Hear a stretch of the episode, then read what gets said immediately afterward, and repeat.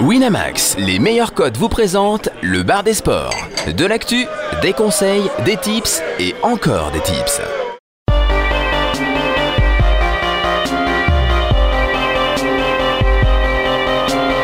Le bar des sports avec Harper, Général, Chichi, Caddy et Steven.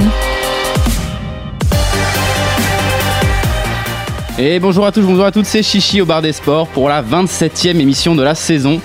Et aujourd'hui, je suis en compagnie de Caddy. Salut Chichi Tout, tout bronzé, tout beau là. Ouais, ouais, bah, du coup, je me remets tout doucement de mon euro, euh, de cet euro désastreux, là, de ce final horrible. J'en pleure encore. Voilà, donc euh, je suis allé au soleil, je suis allé me ressourcer. euh, ça, fait du bien. Un petit, petit dépaysement euh, C'est ça. d'a- d'après Euro. C'était nécessaire. Je suis allé au Portugal. Ah ouais? Ouais, Bravo. T'as pas d'honneur, t'as pas d'honneur, je te jure. Et Flo, Salut Chichi, salut Caddy, salut à tous. toi aussi bronzé, retour de Vegas quoi. Ouais, pas très bronzé parce Non, que j'ai passé dans les beaucoup casinos plus de temps dans mes casinos que dehors, mais euh, ouais, c'est sympa. Eh ben d'accord. Bah, bravo, bravo. Aujourd'hui, on va attaquer euh, les Jeux Olympiques. Première émission de la saison. On va parler des, des Jeux Olympiques. Et ouais, ça arrive euh, à une grande vitesse, là, dans, dans 10 jours. Eh oui. Donc, euh, il y a pas mal, pas mal de choses à dire. On parlera d'athlétisme, de judo, de basket, enfin, de, de tonnes de pentathlon moderne, des sports qu'on ne connaît pas, des trucs de fou. Ensuite, euh, on parlera également du Tour de France avec Tamerlan. On parlera également de- du cyclisme au JO avec, euh, avec Tamerlan qui va nous rejoindre ensuite. Enfin, quiz Gamble Time, un gros quiz Gamble Time de, de Monsieur Caddy. euh, quiz JO. Quiz JO. Tout à fait. Ouais, et ben là, je sens qu'on va galérer. et puis, euh, bah, les petits tips à la fin, comme toujours, avec nos banquerolles. Et on attaque les JO. Alors attention, je vous fais un petit jingle à la bouche parce qu'on n'a pas de jingle. Les Jeux Olympiques Bon, Faut que je te taffe un petit peu ça parce que là, c'est un peu le bordel. Non, non, c'était bien. Non, bien. c'était bien, ça Ouais, passe J'ai bien aimé. Bon, bah, du coup, euh, je te lance tout de suite sur l'athlétisme. L'athlétisme, l'athlétisme. Ça me fait penser au sketch des inconnus, l'athlétisme, tu vois. Bon, bah écoute, moi, je suis parti sur la perche pour commencer. Ah, La un perche, petit, euh, hein. petit est euh, la Villénie qui a 1,30. Ça, ça te fait Ah, rêver, 1,30 Ça me fait pas, ça me fait pas rêver, mais en même temps, on a l'impression qu'il est un peu invincible sur euh, sa discipline, quoi, non? Ah, j'irai pas jusque là. Écoute, franchement, si je devais prendre une cote d'un 30, je préférerais la mettre sur euh, notre ami judoka euh, Teddy Riner. Qui est invaincu depuis 2010, que sur euh, la Villénie qui, mine de rien, bah, c'est évidemment, il est au-dessus de tout le monde. Ça, on est d'accord. Il n'y a, aucun problème là-dessus. Simplement, c'est quand même une discipline qui laisse euh, une part importante à l'aléa. Euh, on l'a encore vu récemment au championnat d'Europe, c'était il y a deux semaines, je crois. Et qu'il a pas gagné d'ailleurs. Les Voilà. conditions atmosphériques, euh, les conditions météo, pardon, étaient, étaient désastreuses. Euh, il, a, il, a, il a foiré son premier saut, qu'il n'a pas passé une seule. euh, il a pas passé un seul saut. Et euh, donc voilà, ça, ça peut arriver. Euh, encore l'an dernier, les championnats du monde, il n'avait pas gagné non plus. Tu vois, ça peut arriver. euh, voilà, un mauvais jour, euh, une piste qui te revient pas. Donc voilà, le 1,30, moi ça me parle pas forcément. Euh, bon, quand même. Juste pour euh, atténuer un petit peu ce constat-là, il vient de passer euh, sa meilleure performance de l'année. là. Il vient de passer à, à Sotteville. Je sais pas si vous connaissez Sotteville. Je suis jamais allé. Ça porte bien son nom pour la personne. Ça, ça me fait pas rêver. Mm.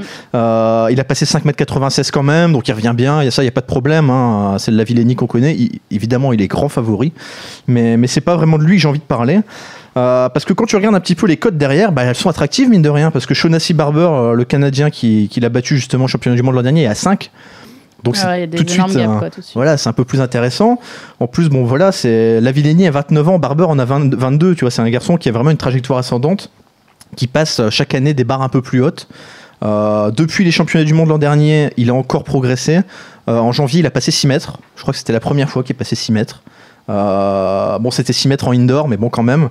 Euh, en outdoor, il a 5,93. Bon, voilà, c'est quand même une barre qui peut te, qui peut te faire gagner un concours. Hein, ça, y a pas Ouais, de- avec un y a- peu d'adrénaline au JO, on sait que bah, toutes les Mais- fois, mais- c'est là où tu, tu, tu places tes records Mais bien et sûr, tout est possible. bien Est-ce sûr. que est-ce qu'il y a une influence? Personnellement, je n'y connais rien en perche, mais par exemple sur le fait que la piste soit chaude ou pas pour euh, ce, ce genre de choses, ça, ça, ça a Alors, beaucoup d'influence ou Je, pas je sur- suis pas un grand spécialiste de la perche, comme tu t'en doutes, mais euh, tous ces facteurs-là ont une influence. Euh, Il y a un très très bon documentaire qui est passé récemment sur France 3 euh, d'un réalisateur dont j'ai oublié, le le nom, mais qu'on connaît très bien, euh, qui, qui, d'habitude fait des films. Euh, un excellent documentaire qui est passé sur France 3. Je pense pas qu'il soit encore disponible en replay, mais on doit- il doit se trouver en téléchargement. Et il y a, Renaud Lavillini qui justement est suivi pendant un an. ou pendant six mois, je sais plus. Enfin, il est suivi un peu partout durant plusieurs concours. Et, tu le vois justement qui se prépare, qui choisit ses chaussures, qui, change les semelles, tout. Enfin, vraiment tous les petits détails, tous les petits détails. Très très tu vois tu vois la méticulosité si tu veux du, du perchiste qui, qui, qui ne laisse rien au détail quoi qui prépare tout et tous les facteurs ont une importance tu sais qu'il y a des pistes voilà des conditions météo il y a, tout vraiment qui peut avoir de l'importance pour un garçon comme ça. Donc, euh, donc écoute, voilà. Donc Shaughnessy Barber qui est à 5. Euh, derrière, tu as Sam Kendricks, l'américain, qui est à 5,50. Bon, euh, lui, il me tente un peu moins parce que bon, il a, il a des, comment dit, il a- il a des, un historique qui est un peu moins. Un peu, un peu moins flatteur. Bon, il a quand même passé 5,92, mais ça lui arrive euh, moins régulièrement. Par contre, si je devais aller chercher une cote un peu plus intéressante, tu vois, j'irais plus sur un Brésilien qui s'appelle Thiago Braz da Silva. Je ne le connaissais pas jusque-là, je l'avais jamais vu à l'œuvre. Encore une fois, c'est un petit jeune qui a 23 ans, qui était champion du monde junior. Sa cote est à 7. Et euh, lui également, il a une trajectoire ascendante parce que là, en février, il vient de, de pulvériser le record euh, sud-américain qu'il avait déjà battu l'an dernier. Il vient de le fixer à 5,93. Donc voilà, c'est des garçons, voilà, 22-23 ans, qui ont des trajectoires ascendantes, qui, euh, qui de mois en mois passent des, des- la relève un peu. des quoi, barres un peu plus hautes et voilà et c'est la relève la, la Villeni qui, qui est encore au-dessus à 29 ans Euh, la nouvelle génération c'est ça c'est Barber c'est Kendrick c'est Thiago et, et voilà quoi. Et sur un concours sur, euh, sur, un, sur un ou deux sauts je pense que ces galons ont les moyens d'aller le chercher. Et, euh, et si tu veux englober tout ça tu sais qu'il y a aussi un pari euh, La un pari pas, non autre que la Villeni qui est à Ouais. 2,30 bon Mm. ça me parle un peu moins parce que j'en vois pas 50 capables de le battre. Euh, moi si je devais aller, aller miser, euh, miser contre lui voilà c'est Shaughnessy Barber qui est à 5 ou, ou Thiago qui est à 7 voilà messieurs dames Ok, pour, euh, pour, Pour la la clé, bon, perche. t'as- t'as- on va dire un petit mot vite fait du judo, parce qu'on a parlé vite fait de, de Teddy Riner. ouais Bon, Teddy Riner, euh, bon, j'ai trouvé un 1,40 euh, au, plus, au plus haut. ouais Euh, bon, comme tu l'as dit, on a l'impression vraiment qu'il est, euh, qu'il est quasiment imbattable. Il s'était blessé un petit peu en début de saison. Il a l'air de s'être bien, de Ouais. s'être bien remis. C'est vraiment son, son objectif. Sur le forum, ça en parlait pas mal. ce sera le porte-drapeau en plus de, de la France. Donc, pour un athlète, c'est quand même, bah, c'est quand même important. Ah, bien sûr, ouais, de te, te montrer. Euh, il reste invaincu. Ça paraît difficile de, de le voir perdre. Est-ce que un, un 40 du coup ça, ça, ça, ça se prend ou pas quoi Ah, Il y, y a débat sur le forum, je crois. hein. Il y a débat. euh, écoute, je me, je me pose la question. Moi, je préfère clairement, euh, comme je te le disais, euh, Prendre le 1,40 là prendre que le 1,40 de, de. Riner que le, que le 1,30 ou même le 1,40 de, de la Villini, ça a aucun doute. Ouais, c'est une cote qui est intéressante. Après, je mettrai pas la baraque dessus non plus, quoi, mais pourquoi pas Pourquoi pas Par contre, juste sur le judo, il y a aussi. euh, bon, là, là, je suis, encore une fois, je suis pas spécialiste. Évidemment, on parle des JO, donc on essaie de se forcer un petit peu à parler de Ah sport. sports qu'on on suit pas le reste de l'année, quoi. Mais, mais clairement, il y a une- aussi une grosse densité chez les filles. Alors, je vais pas te sortir tous les noms parce qu'on les connaît pas euh, très très bien, il faut le reconnaître. Hein, euh, Teddy Riner, c'est un peu l'arbre qui cache, euh, qui cache tout le monde de toute façon. Oui, c'est sûr. Tu, peux en mettre voit 50 derrière lui, quoi. Mais, mais voilà, hein, les- les- je crois que les derniers mondiaux, il y a une grosse moisson de médailles chez les filles. Ouais. Bah, Sur le euh, forum, je crois que ça parlait de Chemeo euh, qui avait Ah bah une, voilà. une, une très grosse cote qui était à 4,20, je crois. Il doit y avoir des choses intéressantes à faire chez et les qui, filles. ouais. effectivement, euh, c'est une des, une des meilleures chances de médaille. euh. Mais c'est ça qui est intéressant justement français, sur, sur, sur les JO, c'est qu'il y a plein de sports un petit peu euh, plus, plus confidentiels, qu'on on parle pas euh, toute l'année. Mais du coup, pour les, pour les parieurs, c'est super intéressant parce que eux, ils suivent justement certains Ouais. sports toute l'année. Donc ils s'y connaissent même mieux que certains books et Ouais. ils peuvent battre les books contrairement à des sports euh, euh, plus euh, conventionnels que tu suis toute l'année donc où les books vont, vont faire beaucoup moins d'erreurs. quoi. Surtout en ce moment, dans une période où les codes commencent à être, euh, à être publiés, à être mis à jour et où il y a encore des, parfois des, des absurdités qui le encore, pas- hein. Il y a encore beaucoup de sports où il n'y a même pas de cote. Oui. C'est vrai aussi, ouais. Alors c'est PMU qui a balancé les codes, je crois, très très tôt. Enfin, en tout cas, j'ai pris, moi j'ai pris des bêtes il y a, il y a un mois là, euh, et c'était les seuls à proposer les codes sur le point .fr. PMU régulièrement est le premier à balancer les cotes et il faut être euh, assez rapide dans ces moments-là parce que quand les autres débarquent, tu les vois ajuster et c'est Ouais, tout ça- moins ça intéressant. ajuste- mais- ça ajuste très vite. Bon, on va parler un petit peu de, de sport un peu plus conventionnel. Il y a le football euh, au JO. Ouais. Qu'est-ce que tu as à nous dire sur le Ah, foot le football Euh, au JO, c'est. Ouais, bah, le football au JO, bizarrement, ça, fait pas rêver quoi, le Ouais, football c'est au ça. JO. hein, alors Ça le football, ça. Ça a toujours une place particulière parce que bah au foot c'est euh, l'Euro, c'est euh, euh, la Copa América, c'est la Coupe du Monde. Enfin c'est tout est tout, tout ça qui est vraiment intéressant, important pour un pour un footballeur au-delà des des, des, des- comment dire de la C1 et des championnats. Et donc le JO, comme tu dis, c'est toujours un petit peu une place particulière. Il y a des équipes qui ne le jouent pas du tout. On voit par exemple le Portugal, il y aura aucun Ah oui.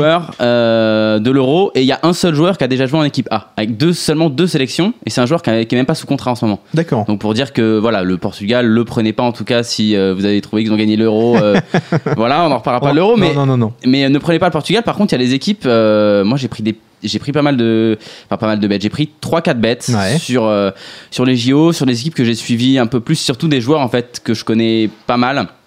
Euh, donc moi, j'ai pris la Colombie à 18 pour euh, gagner la compétition. Ils ont un groupe euh, de jeunes, mais c'est des jeunes qui ont quand même de l'expérience, pas mal qui jouent en Copa Libertadores, dont certains qui sont en finale. Donc il y a vraiment du potentiel. Il y a pas mal de joueurs qui sont déjà habitués à de jouer un petit peu ensemble, ce qui est rarement le cas au JO. Souvent c'est un, petit peu du bric-à-brac. Donc je pense que vraiment à 18, euh, ça mérite de mettre une petite pièce. Et je les ai aussi podium à 5.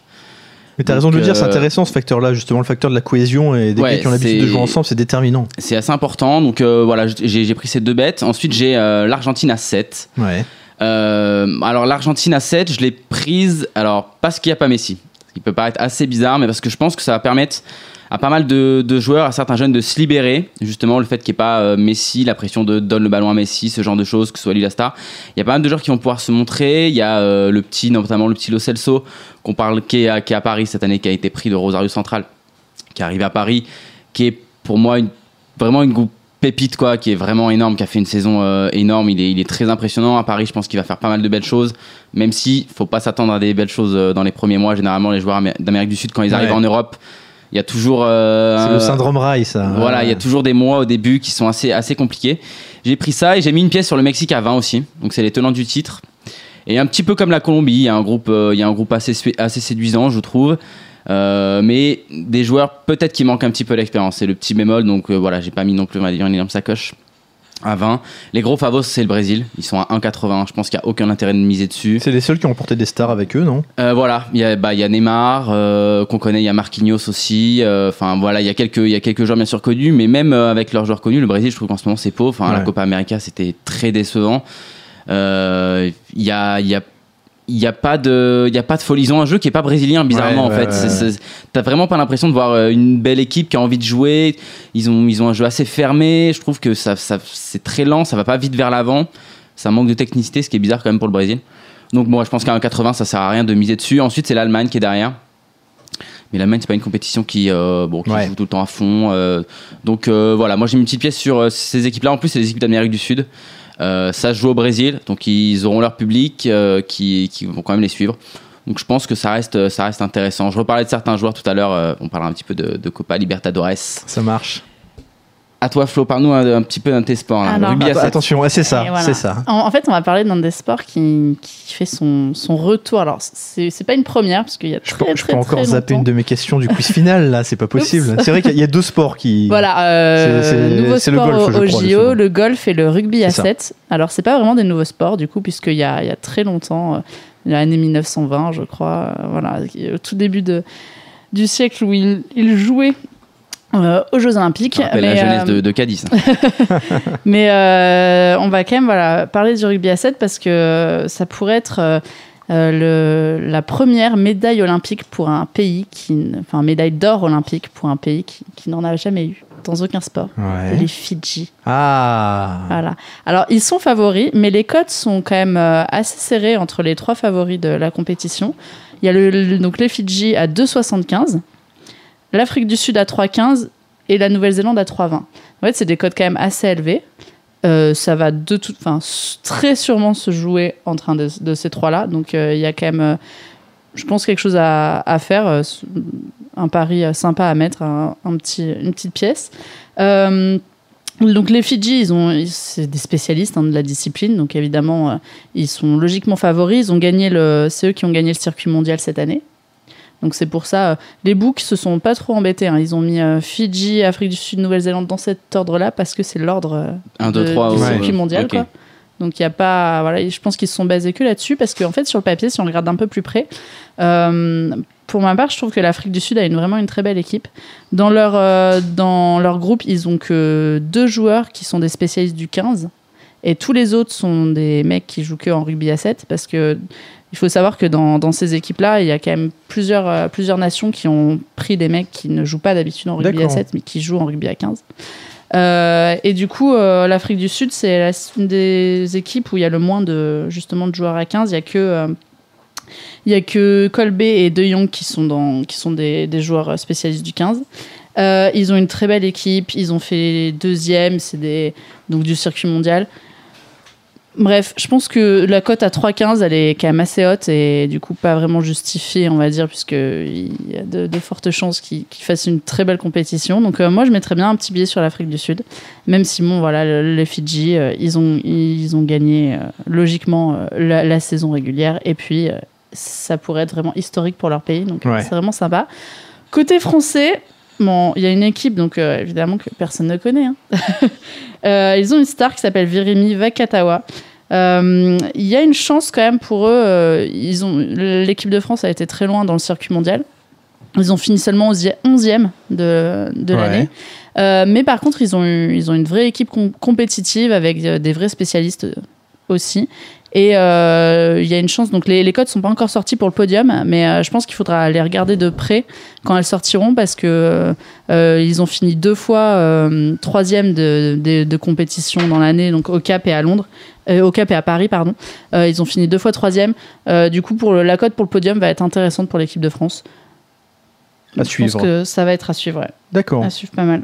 Tu nous en voudras pas C'est de pas rebondir sur le rugby à 7. rugby Tu sais qu'on n'est pas, on c'est- n'est pas c'est vraiment assez Mais spécialiste. ça va être sympa de voir les nouvelles. Enfin, c'est Ah, toujours mais- sympa de voir les nouveaux sports en fait comme ça qui arrivent. Alors souvent, bah, c'est c'est rare qu'ils restent très longtemps Oui. en fait euh, euh, au JO quoi, plusieurs euh, éditions consécutives. Encore un sujet dont on reparlera dans le quiz de fin. ça. Ah, oups. non, non, vas-y, vas-y, pas de problème. Mais, euh, mais enfin voilà, faut voir comment ces équipes-là vont se vont se comporter parce que c'est c'est des voilà des, des, des joueurs qui, qui ont que cette occasion-là pour oui, euh, faire quelque chose. Donc évidemment, les équipes euh, ben, du, de l'hémisphère sud sont vraiment favorites.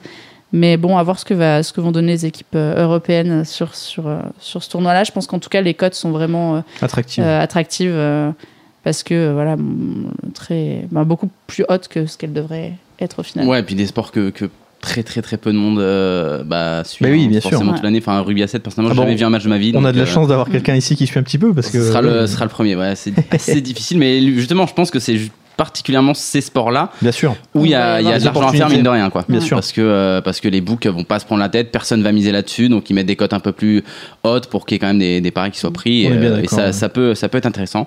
Euh, moi, j'ai parlé d'un sport aussi que bah, on suit pas, très, ou très peu en tout cas, c'est l'escrime. Voilà. Oh Je suis passionné d'escrime depuis deux mois, je, peux vous dire, je, je- je suis tout. Deux mois. Ah, Voilà, c'est un euh, des sports sur lesquels on peut espérer une belle moisson de médailles françaises Exactement, la aussi. France. L'escrime, est- la natation, le judo, voilà. hein, La France est énorme, euh, euh, énorme en escrime en tout cas euh, depuis, euh, depuis quelques années. Je- il me semble que c'est la discipline où on a rapporté le plus de médailles, euh, d'ailleurs je crois, euh, en France. Ah, c'est très possible. Donc, euh, donc c'est quand même pas négligeable. Je vous conseille de le suivre. Je vais vous donner quelques petits tips. Alors euh, voilà. Donc alors je- t'es plutôt sabre, t'es plutôt Euh, alors j'ai- fleuret. j'ai j'ai deux choses. J'ai- Alors en homme j'ai euh, l'épée Ouais, et j'ai le sabre euh, féminin. d'accord.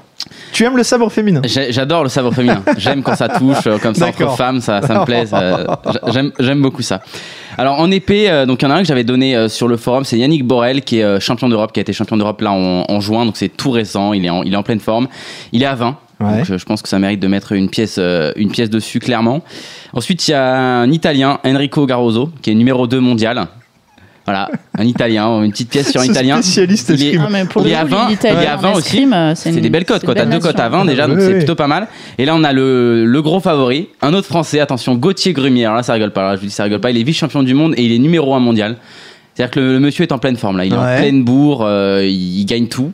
Euh, Alors du faut- coup, c'est vrai que sa cote est pas attractive, j'imagine. Si. et pourtant elle, est, pourtant, elle est pas mal, sachant que les trois la gagnent tout. Hein. Ouais. Euh, ils s'entraînent en plus avec Yannick Borel, donc Gauthier Grumier et Yannick Borel s'entraînent ensemble, donc euh, ils ont un niveau qui progresse, etc. Tu nous l'as bien vendu. La là. folie, je vous le vends bien. J'attends la cote parce que tu l'as bien vendu. Cote Ah oui, ah oui, monsieur. Cote Ah oui, monsieur. un gros favori, donc Ah, bah, voilà. ça, ça, je note ça. J'ai alors c'est pas bien sûr c'est pas moi qui ai été chercher mes cotes on me les a donnés c'est un gros tipster quelqu'un qui connaît, énormément en D'accord, d'accord. Ne donnerai pas son nom puisqu'il est à la délégation JO je ne peux pas donner son nom mais je peux vous dire que c'est assez fiable je peux vous dire que c'est assez fiable et c'est des belles cotes donc voilà je vous Non mais conseille c'est- vraiment c'est ça c'est bien que tu le dises pour valider un peu ce, ouais ce non, que non, tu parce racontes. que sinon j'aurais aucun crédit Mais c'est pour ça que tu me fais rire, parce que Voilà. je, je sais que t'es pas un grand spécialiste de l'escrime. non non mais- moi je l'ai écouté j'ai noté mais je sais que tes tips sont très bons. hein. été mettre des mettre sacoches Ouais, d'ailleurs ouais, et je me suis fait limiter tous mes bêtes après ça Comme quoi. Donc c'est qui sont plutôt pas mal. Euh, et ensuite en sabre féminin, alors là c'est des cotes beaucoup moins attractives parce qu'elles sont que deux et gagnent tout. Donc euh, voilà, je beaucoup, voilà, ça va être vraiment moins vous faire rêver. Il y a une ukrainienne, Ah, Olga j'allais J'allais dire la côté russe, parce qu'en général, les, les nations fortes chez les hommes, c'est Ouais. l'Italie et la France, et c'est plus les, les nations de l'Est. euh. donc Côté là c'est Olga Karlan, donc la cote est à 2,60. Donc elle c'est vraiment la grosse grosse favorite. Ouais. Et ensuite c'est donc c'est une russe et là c'est un petit peu le problème du bet, c'est que donc c'est Sofia Velikaya, elle est à 3,60, c'est que les Russes ont il y a une grosse polémique en ce moment, on sait Ah oui, pas bah s'ils oui. vont partir Ah. au JO. Tout à fait. Oui. Il y, aurait peut- peut-être quelques cas euh, très particuliers d'athlètes russes qui pourraient participer, mais ça serait vraiment très particulier. Enfin, Voilà. cas précis, Moi- pour l'instant, c'est l'agence euh, Oui. mondiale antidopage qui a formulé ce vœu. Oui. Est-ce que ça va être pris en On, considération on par sait pas. leur- Politiquement c'est très compliqué à faire. Et voilà. Mais en tout, donc là, du coup, ce que je vous conseille, c'est de prendre que Olga, euh, Olga Karlan à 2,60, d'attendre. Et si jamais, euh, parce que si jamais Sofia Velikaya n'est pas là, la cote va, va, va chuter. Quoi. Ça Ouais. va être du, du 1,30. euh, en gros, les deux, euh, c'est c'est vraiment les, les deux énormes favorites et elles gagnent, euh, elles gagnent tout. Donc euh, Donc voilà, là, en, en sabre féminin, c'est ces deux-là. Bon, si vous prenez les deux, c'est l'autre c'est 3,60, mais c'est pas, c'est pas non plus fou. Et, euh, et pour rester un petit peu, euh, un petit peu dans l'escrime, bah, pentathlon moderne, il y a un petit peu d'escrime. Ouais. Donc j'ai des petits tips aussi. Vas-y, vas-y, vas-y. Euh, alors là, c'est deux Français, donc pareil, hein, c'est euh, deux Français qui sont en pleine forme. C'est deux Valentin, Valentin Belot ou Bello et Valentin Prades. Valentin Bello, il est, je l'ai trouvé à 6. Euh, sur le point .fr, je crois que c'est 5, euh, 5 maintenant. Les cotes ont un peu baissé. Les deux sont à 5. Mais j'ai trouvé à 6. Il, est, il a été champion du monde en mai, là. Donc euh, voilà, monsieur en pleine bourre. Euh, alors la particularité du pentathlon moderne, et c'est ça qui peut faire, euh, donc c'est, j'en ai parlé justement à, à ce fameux tipster, que euh, il m'a dit que c'était, il y avait toujours une légère inconnue, c'était au niveau de l'équitation, c'est-à-dire que les, en fait les, les athlètes ne montent pas leur cheval, ils montent un cheval au hasard. Ça alors. Donc en fait, tu as toujours cette petite énigme, c'est-à-dire que tous les, les autres sports, donc tu as le le tir, l'épée, ce genre de choses. Ah non, mais Bah, attends, si t'es le meilleur, t'es le meilleur. C'est déterminant quoi. Si on te refile euh, Jolly Jumper ou d'avoir C'est Tornado. exactement euh, ça. Donc là, c'est voilà. c'est un peu la grosse inconnue, d'où le fait que les, ils ont des grosses cotes, mine de rien, pour des, pour des favos. Euh, c'est un petit peu la grosse inconnue. Alors au niveau de, de l'épée, euh, ils sont, c'est les, les, ils gagnent tout, tout le temps les, les meilleurs points. Ils s'entraînent, bah, y a pas de secret. Ils s'entraînent avec qui? Ils s'entraînent avec Yannick Borel et avec Gauthier Grumier en escrime. Donc tout le monde s'entraîne ensemble. Donc les mecs sont au niveau. Et, euh, et Valentin Prades, il a gagné là, le, il, a- il y a pas longtemps la, la manche championnat du monde à Rome. Il a fait troisième aux États-Unis. Donc euh, les, les petits Français sont en forme. Donc euh, on a mis une pièce dessus. Donc Valentin Bello à 6 et Valentin Prades à 7. J'ai bien aimé tout ton petit hein. name dropping là, Ouais, ouais, ouais, j'ai- j'ai de, mis de des- superstar française. J'ai mis des parpaings. Je vais jamais autant vibrer sur l'escrime. Ça va être, ça va être fou. Bon, écoute, on va repartir sur des sports un peu plus, euh, on va dire, c'est même pas spectaculaire, c'est un peu plus, un peu moins confidentiel. Voilà, je cherchais le mot, un peu moins confidentiel. Le 100 mètres, épreuve reine évidemment. Bah, Avec Mais des bien sûr, euh, le 100 mètres, l'épreuve, l'épreuve number one avec Bolt qui est évidemment à 1,50. Ça, euh, je vais pas m'attarder là-dessus. Gatlin qui à 2,50. Et derrière les codes, tout de suite ça monte. Blake à 10, Bromwell, Bromel à 10 et notre Jimmy Vico national qui est à 20. Euh, Bolt. Bolt, pour commencer. Euh, Est-ce que 1,50 c'est attractif pour Bolt? Euh, Il y a 2-3 ans, j'aurais dit oui, là j'ai un peu de mal. Euh, il a eu une année un peu compliquée au niveau des blessures. Il n'a pas énormément de couru. Je crois qu'il n'a pas couru de 200 mètres cette année. Sur le 100 mètres, sa meilleure perf cette année est à 9,88. Voilà, 9,88, c'est pas fou. Hein.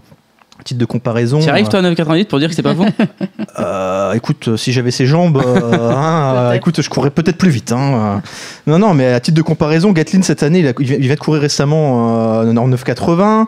Euh, Bromel a fait aussi 9,84, 9,86. Vico a fait 9,86, 9,88 tout récemment. Ouais, mais moi j'ai l'impression, en- parce que là, au Ouais. temps de 100 mètres, j'en ai vu quelques-uns, que, euh, que eux ils forcent, quoi. Ils sont à fond quand ils font leur gros temps, Bien et que sûr. lui, on a toujours l'impression qu'il est en détente, Alors- quoi, et qu'il ralentit même sur toute la fin de course. Bien sûr. C'était vrai jusqu'à une certaine époque, euh, mais là, il est un, enfin, un petit peu sur la pente descendante. C'est- C'est difficile de dire ça parce que Gatlin est beaucoup plus vieux. Gatlin a, Gatlin a 35 ans. Bon, même s'il a une longue coupure avec ses problèmes de dopage, Ouais. etc. Mais euh, Gatlin, euh, quand tu regardes ses courses aujourd'hui, tu vois qu'il fait ses meilleurs temps. Il fait les meilleurs, quasiment les meilleurs temps de sa carrière. Enfin, il est vraiment, euh, il pète le feu, quoi. Quand tu regardes un peu la trajectoire de Bolt, ses records, il date de 2008-2009. Depuis, il a plus jamais reproduit ses grosses perfs en 9,50, etc. Ça, il l'a plus jamais re- refait depuis. Et euh, cette année, il a une année, donc on le disait, un peu compliquée. Comment euh, est-ce qu'il a pu se préparer euh, voilà, correctement, aussi bien que d'habitude? On ne sait pas forcément. Et moi, je garde en tête également la course de l'an dernier, euh, lors des championnats du monde, où il gagne, j'ai envie de dire presque malgré lui. C'est plus Gatlin qui perd la course. Je pense que vous vous en souvenez un petit peu celle-là. L'image était folle, avec Gatlin qui mène, qui mène la course et qui, casse un peu trop tôt, qui se déséquilibre, et, et, et Bolt qui gagne à l'arrivée d'un centième. Donc, je pense vraiment que. Tu a- penses que Gatling, c'est l'année Gatling, quoi? Tu penses que- je, je pense que non. Ma vraie conviction, c'est que l'année Gatlin, c'était l'année dernière et qu'il s'est loupé au moment vraiment où Mm. Bolt était hyper prenable. Euh, je pense que Bolt cette année n'est pas meilleur que l'an dernier, Non, mais là, c'est les JO. Mais, voilà, c'est les JO et voilà, forcément, tu t'attends à ce que Bolt hausse un peu le niveau. Euh, Forcément, les gars, on sait très bien la course quand tu regardes les meilleures performances que je viens de te donner, même à 9,80, 9,84, la, la course va pas se gagner en 9,84. Je veux dire, on le sait tous, on sait qu'il y en a un ou deux, et les un ou deux, ça peut être que Bolt et Gatlin vont aller chercher un temps, euh, voilà, un temps un peu plus bas. Mais je pense quand même que l'écart de cote euh, entre Bolt et Gatlin n'est pas spécialement justifié. Pour moi, c'est quasiment un flip. Euh, voire un 60-40 en faveur de Bolt. Mais en tout cas, le, le 1,50 pour un pour l'un et 2,50 pour l'autre, ça me paraît euh, voilà, ça me paraît pas justifié. Je pense que le, le, le Gatlin à 2,50. Alors évidemment, c'est des cotes qui font moins rêver que toutes celles que Mm. vous, vous venez de nous donner. Mais si on a envie de parier sur cette course, je serais plus enclin personnellement à aller jouer Gatlin qu'à aller jouer euh, qu'à aller jouer Bolt. Voilà, pour être un petit peu audacieux. Euh, je sors un petit peu de l'athlétisme. Si ça vous dérange pas, ouais, j'ai envie de parler un peu volet. Ah bah vas-y. Alors le volet c'est très particulier. La Masculin ligue ou féminin le, ah non mais masculin. Ouais, mais à, à regarder, féminin, c'est Oui. sympa. Ah non mais là je suis bien d'accord. Et le beach volley aussi. On a du beach volley cette année, j'ai pas, j'ai pas vérifié. Bah, au il y a toujours du Brésil, beach volley normalement. Quand hein. même, au Brésil, Il n'y a pas de toujours du beach volley, mais il y en a depuis quelques années. Ça doit faire trois éditions, je pense qu'on a du beach volley en tout cas, il n'y a pas de code dessus. Non mais moi je suis vieux moi. moi je suis vieux, moi je le sais. ça- Je, je, je veux pas m'avancer mais ça fait pas 20 ans qu'on a du, du beach volley au JO. Bref. Euh, le volet, donc la Ligue mondiale vient de se terminer, c'est quand même dingue. Qui a gagné la Ligue mondiale? Une des seules équipes qui n'était pas qualifiée pour les JO, la Serbie. Alors déjà ça c'est Ah. magnifique quoi. Ils gagnent la Ligue mondiale, les gars sont pas au JO. Mais peut-être ont-ils justement gagné la Ligue mondiale Parce qu'ils étaient pas au JO. parce qu'ils étaient pas au JO et du coup, du coup leur objectif principal de la saison c'était la Ligue mondiale. Mais est-ce que les autres avaient pas envie, de- peut-être peur de se blesser Alors voilà, c'est là où ça devient intéressant, c'est quand tu regardes les équipes qui sont derrière et quand tu regardes si elles assument d'avoir joué à fond le tournoi ou pas. La France, clairement, a dit nous, on a joué à fond le tournoi.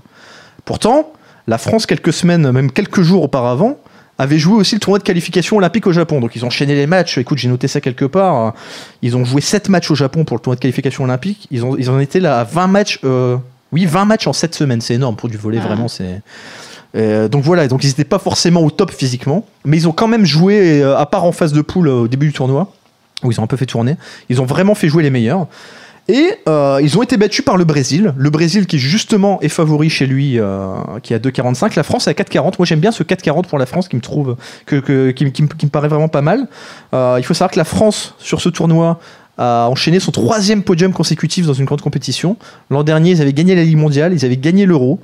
Cette année, bon, c'était un petit peu, plus compliqué, mais ils ont quand même voilà, fini troisième en perdant contre le Brésil dans un match dantesque en demi-finale, vraiment un super match. Ils ont perdu 3-1, mais le match était ultra spectaculaire.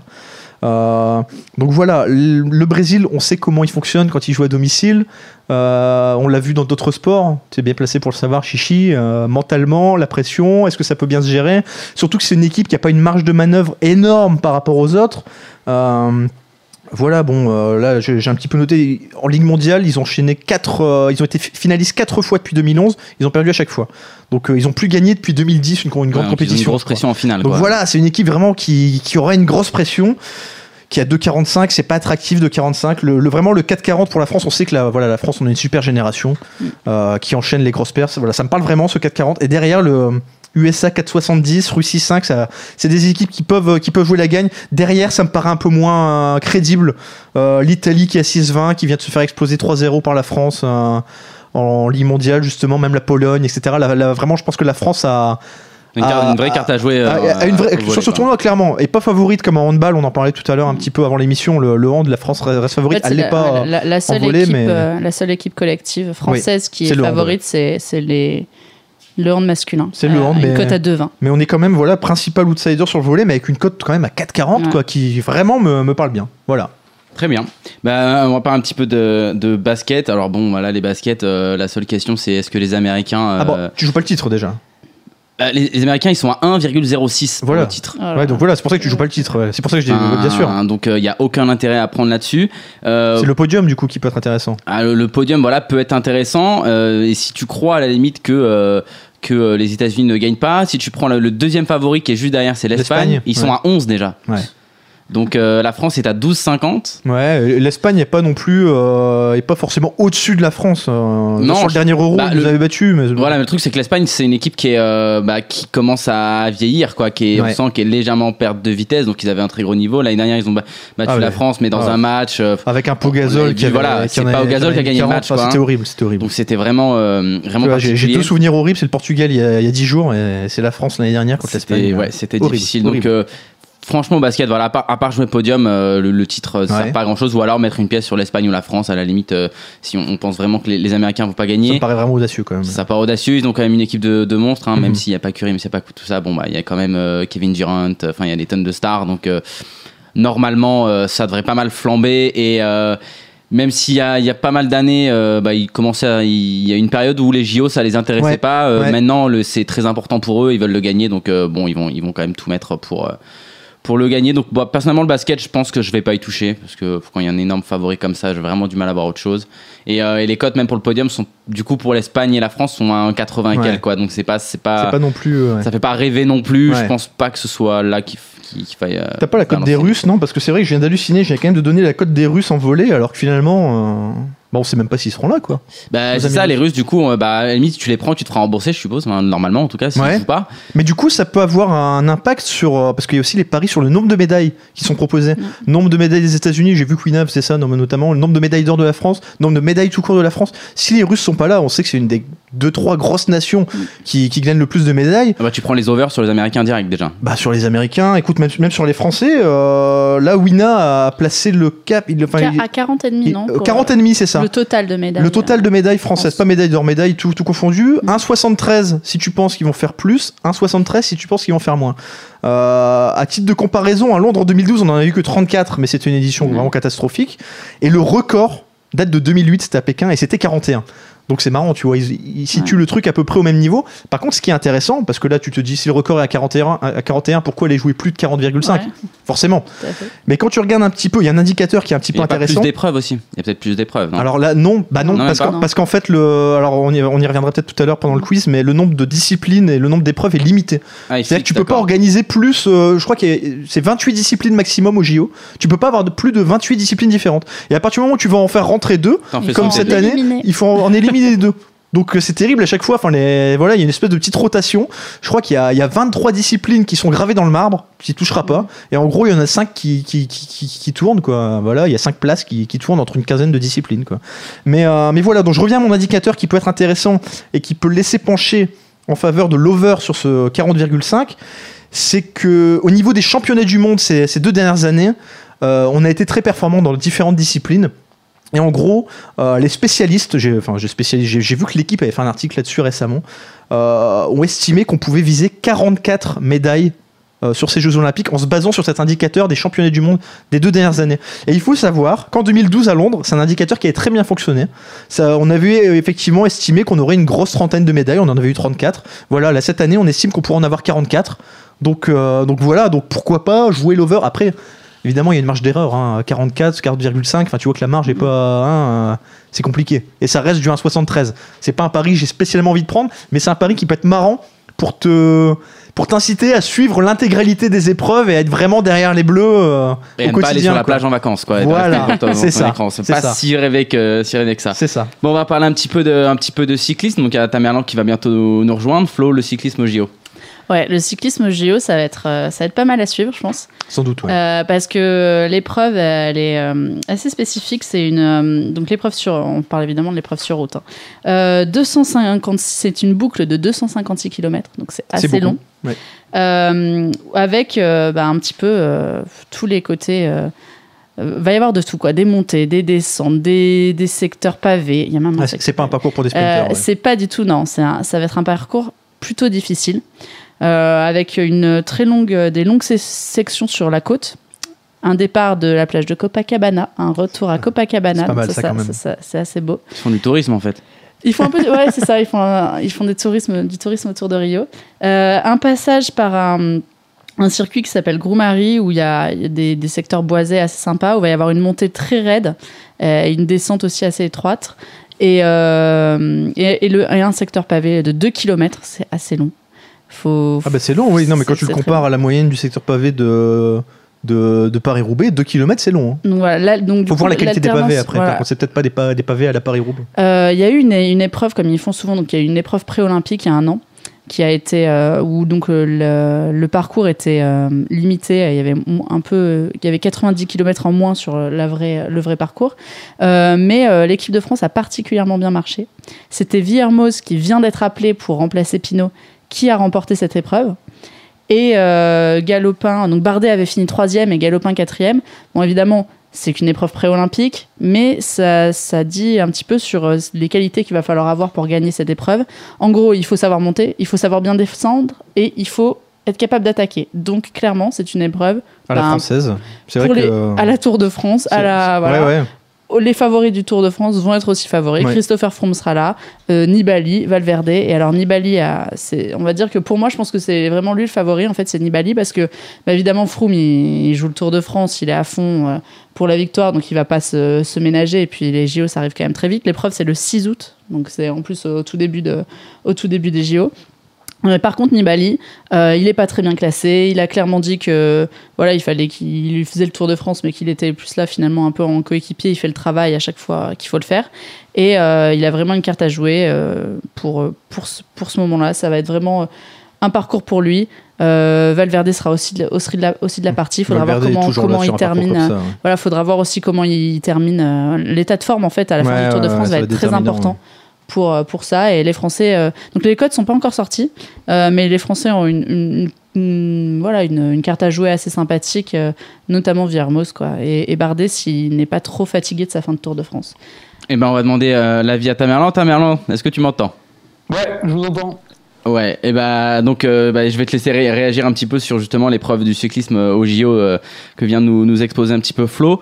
Euh, toi, tu vois, tu la vois comment cette épreuve? Bah, moi, je pense honnêtement que ça reste très différent euh, d'une étape du Tour de France. Déjà parce que c'est un format championnat du monde, c'est-à-dire que ce sont des équipes avec 5 coureurs maximum. Euh, ça veut dire qu'une équipe peut pas cadenasser la course. Euh, donc généralement, c'est des courses qui sont plus ouvertes. La France a 4 coureurs et les grosses nations, donc la Grande-Bretagne, l'Italie, l'Espagne, ont, euh, ont 5 coureurs. Et en plus, c'est des équipes qui sont parfois un peu déséquilibrées euh, comparées au Tour de France. C'est-à-dire que euh, les rôles sont pas forcément clairement définis entre euh, leader et équipier. Par exemple, on a, on a parlé de la composition de l'équipe de France, c'est euh, Bardet, Barguil, Villermoz à la Philippe. Euh, C'est-à-dire qui va être équipier, qui va rouler pour l'un, qui va rouler pour l'autre. Euh, c'est assez compliqué. Donc, les, les, bon, pour moi, le leader français, ça reste à la Philippe plutôt que Villermoz. Villermoz a gagné le test event, mais à la Philippe le faisait pas. Et dans le test event, il y avait aucun, avait aucun gros leader. Donc c'est assez compliqué de de, de, de prendre euh, de prendre l'épreuve comme euh, comme une base. Alors tous les cadors sont là, c'est vrai. Il y a Froome, il y a Quintana, il y a Valverde, Aru, Nibali. Euh, le parcours est vraiment très difficile. Donc il n'y a pas de sprinter. Même Sagan a préféré faire l'épreuve de VTT parce que il trouve euh, il trouve le parcours trop dur pour lui. Et un, un Van Avermaet, par exemple, sur un parcours comme ça, c'est jouable ou pas? Le parcours est trop pour difficile moi, c'est trop dur. D'accord. C'est trop dur. Euh, c'est en fait c'est il y a l'école, c'est 8 km à 6 Ah, c'est très long surtout, ouais, c'est ça. Ah oui, les ouais. montées sont très, sont très raides et, et assez longues. Bah, ouais, alors Van Avermaet, ça lui pose pas trop de problème que les que l'épreuve soit longue. C'est surtout que 8 km à 6%, c'est pas énorme à 6%. Sauf qu'en fait, il y a un léger replat à mi-pente qui fait considérablement baisser la, la moyenne de l'ascension. En réalité, il y a des passages à plus de 10% D'accord. euh, au début, euh, jusqu'à mi-pente, un léger replat qui fait baisser la moyenne, et après la fin est plutôt à 6-7%. Donc c'est trop compliqué à mon avis pour, euh, pour bah, Sagan de toute façon n'y va pas. Mm. Euh, pour Van Avermaet, ça risque d'être aussi aussi trop compliqué. Donc pour moi plutôt le favori ce serait euh, ce serait Valverde. Euh, parce que en plus dans la sélection espagnole ils ont mis trois de ses coéquipiers Ah euh, ouais. de la de la Movistar. Ah, Donc eux, ils ont un vrai leader déjà défini, quoi. Alors, c'est toujours compliqué les Jeux Olympiques parce qu'en fait, c'est euh, un peu plus un All-Star Game que qu'une équipe classique, par exemple. Il y a, Ils Rod- ont, il y a Rodriguez aussi, non? il y a Rodriguez. Bah oui. Voilà, il y a Rodriguez qui euh, jouera sa carte et qui va pas se mettre à la planche pour euh, pour pour Valverde, mais il y a quand même une hiérarchie qui est euh, qui est assez euh, assez définie à mon avis. Et, mais le problème c'est ça, c'est qu'il y a que cinq coureurs. Tu peux pas gérer, euh, tu peux pas contrôler un peloton sur une épreuve de 250 km avec euh, une équipe de 5, un leader, un lieutenant mais qui joue en fait sa carte et, euh, et trois équipiers. Et qu'est-ce que tu penses du coup de Nibali qui a clairement dit que c'était euh, son objectif? Ouais, alors Nibali, moi il me semble. Alors Nibali, en fait les codes sont sortis, euh, les codes sont sortis sur PMU. Euh, Nibali, c'est vrai qu'il est un des favoris, même s'il est pas, euh, même si euh, il, est, semble pas être dans une forme euh, excellente. On l'a vu à l'attaque dans le Tour de France, mais il se fait battre dans une échappée par Cummings, par Navarro. Euh, donc il, il est à l'attaque, mais mais il n'est pas en super forme pour autant. Donc pour moi, le favori logique c'est Valverde. Mais il est à 5,20. Alors, est-ce que 5,20 c'est intéressant en cyclisme sur une étape avec euh, quatre coéquipiers, enfin, enfin trois avec qu'il y a Rodriguez? Je suis pas sûr. Moi, un challenger intéressant pour moi, c'est Alaphilippe parce qu'il a une, euh, il a un plan de course qui est très facile. Son plan de course, c'est euh, s'accrocher à la route Valverde, laisser les Espagnols faire le travail et battre Valverde au sprint. Euh, le problème, Le problème, c'est qu'il a déjà eu ce plan de course sur pas mal de, sur pas mal de classiques et qu'à chaque fois, il a fini deuxième. Quoi. Ouais, ouais, bien sûr. Sauf que le, problème, c'est la, c'est la question de, de la cote. Ah oui, bien que, sûr, bien sûr, bien sûr. Mais bien, ouais, bien sûr. Mais après, en plus, la cote d'Alaphilippe est pas folle pour l'instant. Elle est à 10. C'est le troisième favori. Ouais. euh, pour moi, elle serait intéressante si on passe à, à 12 ou 15 euh, sur, sur les autres bookies. Mais c'est vrai qu'à 10, c'est pas, c'est pas, il n'y a, a, pas, y a pas d'énormes tuyaux si on regarde les favoris, à mon avis, parce qu'il y a la composante euh, 5 coureurs par équipe, quoi. Ouais.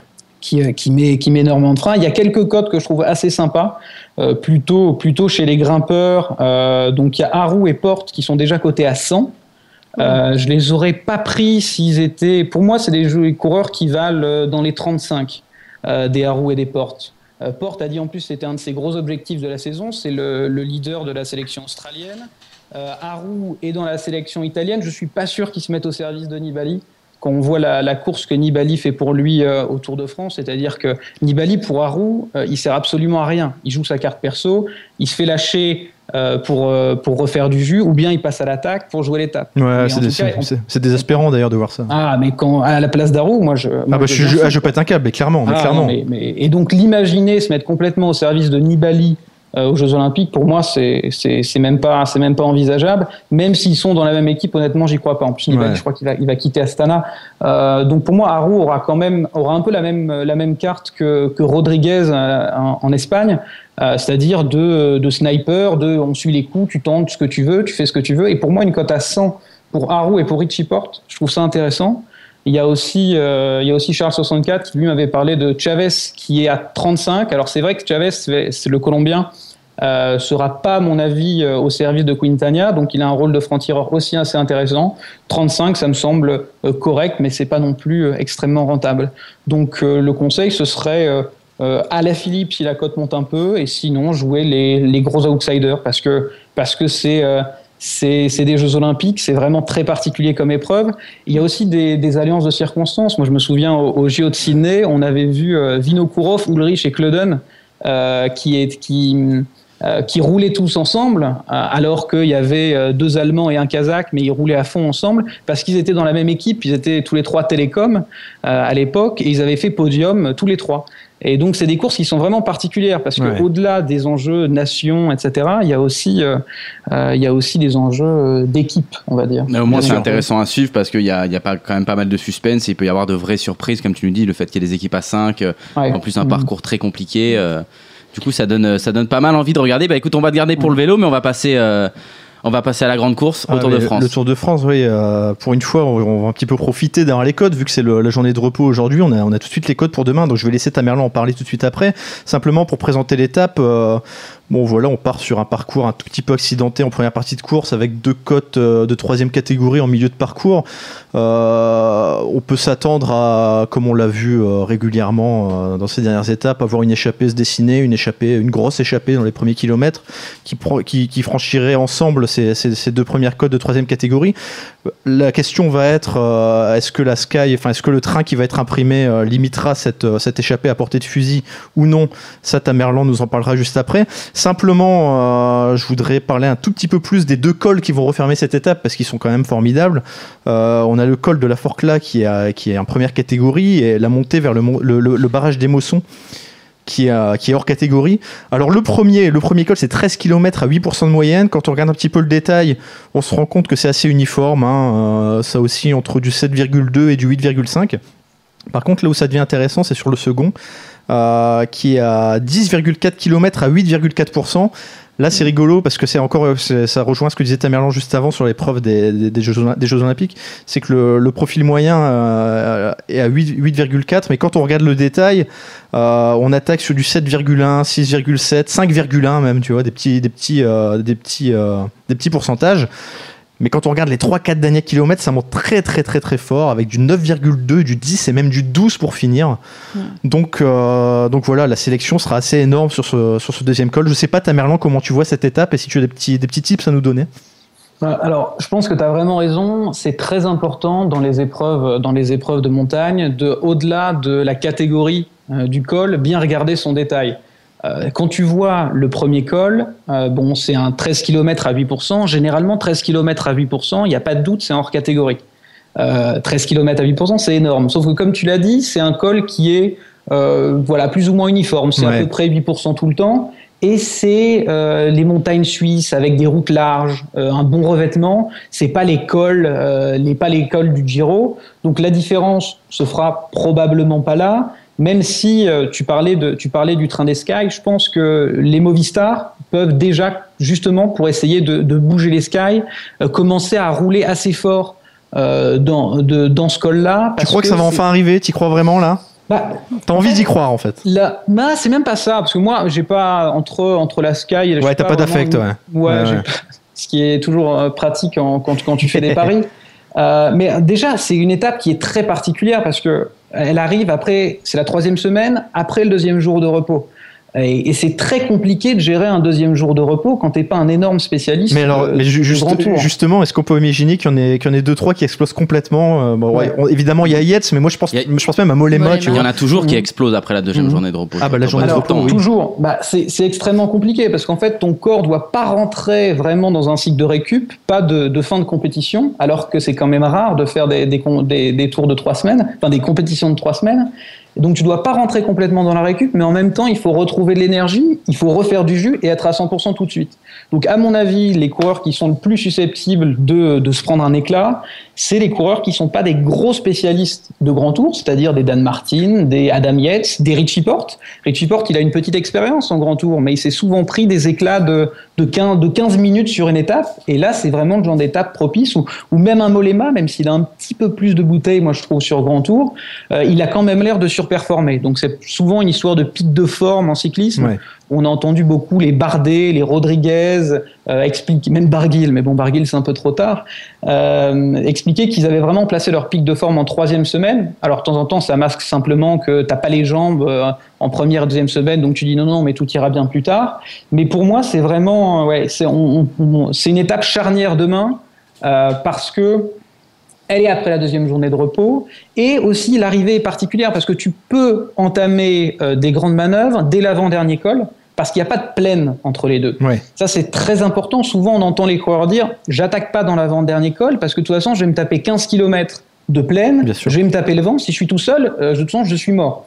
Alors que là, il n'y a, y a pas de transition, il n'y a, pas de- y a pas de plaine entre les deux, et c'est deux cols qui sont, qui sont très durs. Euh, alors, c'était intéressant ce que tu disais, Super Caddy, parce que euh, faut vraiment s'intéresser au profil, euh, notamment du, euh, de- du dernier col. Euh, parce pour, quand, quand tu t'intéresses aux cotes euh, pour qui peut gagner l'étape, de toute façon, ça va jouer dans le dernier col. Et on voit que c'est vraiment un col de pur grimpeur avec une fin.